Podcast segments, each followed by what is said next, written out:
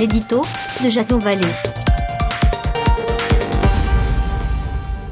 Bonjour, nous sommes le 15 février 2019 et voici le titre de mon éditorial qui s'intitule La dernière séquence, la dernière séance. L'heure de la retraite a sonné pour le vieux briscard de la politique française. Largué comme il se doit le jour de la Saint-Valentin, la population bordelaise semble d'ores et déjà regretter son maire. Les hommages observés hier sur les chaînes d'information continue ressemblaient, à s'y méprendre, à la couverture médiatique d'une disparition. D'aucuns ne peuvent s'empêcher d'y voir une retraite payée aux frais du contribuable lorsque d'autres salueront son courage à sortir par la grande porte. Il est loin le temps de 1995. Pour certains, il restera le candidat malheureux de 2017. Mais pour ses plus fervents réfractaires, il conservera à jamais l'étiquette du fusible de Jacques Chirac.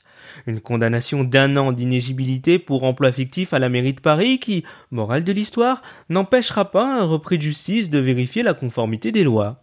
Ainsi le dénonçait sur Twitter l'ancienne députée parisienne Martine Billard. La politique dégoûte tant elle nous fascine. Préférons, dans le cas présent, retenir sa relation en pointillé de 25 ans avec la métropole. Souhaitons-lui une longue et paisible retraite à 13 300 euros net. De quoi donner à n'importe quel citoyen la pêche, pour ne pas dire la super pêche.